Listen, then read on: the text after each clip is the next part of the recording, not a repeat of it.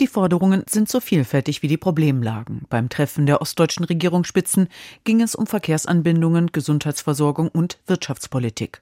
Klar wurde auch, wie sehr die anstehenden Wahlen für Europa, Kommunen und Landtage die Ministerpräsidenten umtreiben.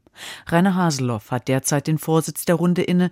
Der CDU-Mann ist Ministerpräsident von Sachsen-Anhalt und hat das Thema Ärztemangel in den Mittelpunkt gestellt. Dass wir zum Beispiel im Bereich der ärztlichen Versorgung, in der zahnärztlichen Versorgung in den nächsten acht bis zehn Jahren eine Halbierung der Praxenzahlen bekommen, weil im Prinzip nicht genug Absolventen entstehen, die auch zwar ausgebildet werden, aber auch bei uns entsprechend sich niederlassen. Die Forderung der MPK Ost im Abschlusspapier, neben einer Landarztquote sollen auch Studienplätze anders vergeben werden. Das Ziel, mehr Bewerberinnen und Bewerber aus den ostdeutschen Ländern sollen in der Region studieren können, später als Absolventen auch dort bleiben. Zweites zentrales Thema war die Infrastruktur, sowohl im Verkehrsbereich als auch zur Energieversorgung.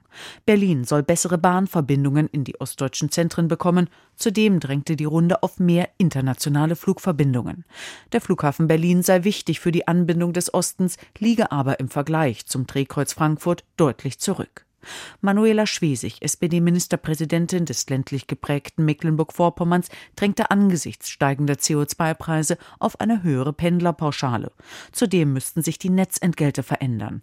Das sind Gebühren für das Stromnetz. Diese dürften nicht ausgerechnet in den Gegenden Ostdeutschlands besonders hoch sein, wo viel Ökostrom produziert werde, so Schwesig, die jedoch keine konkreten Summen nannte. Trotz Erfolgen bei internationalen Großansiedlungen wie Tesla oder Intel gibt es Sorge über die wirtschaftliche Entwicklung. Konkret geht es um die Solarindustrie. Das Unternehmen Meyer Burger hatte erst kürzlich den Standort im sächsischen Freiberg mit 500 Arbeitsplätzen in Frage gestellt. Carsten Schneider, Ostbeauftragter der Bundesregierung, kann auch keine schnelle Lösung anbieten. Wir sind dabei, dem Unternehmen zu helfen, wo es möglich ist, und das betrifft insbesondere die Ausrüstungsinvestitionen. Angesichts des wichtigen Wahljahres forderte Manuela Schwesig die Bundespolitik auf, Handlungsfähigkeit zu zeigen in drei ganz konkreten Punkten. Regierung und Opposition ein paar Sachen auf den Weg zu bringen. Eine Lösung für die Bauern, das Wachstumschancengesetz die Umsetzung des Migrationspaketes, um mal drei ganz konkrete Sachen zu machen. In Sachsen, Thüringen und Brandenburg werden in diesem Jahr neue Landtage gewählt. In allen drei Ländern führt derzeit die AfD die Umfragen an, wenn auch mit unterschiedlich großem Abstand zum Zweitplatzierten.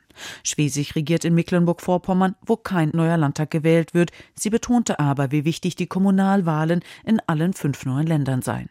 Viele in der Kommunalpolitik seien Ehrenamtliche. Wenn sich der Ton in den Stadträten weiter verschärfe, wisse sie nicht, wie viele ehrenamtliche Bürgermeister überhaupt noch die Motivation hätten, weiterzumachen.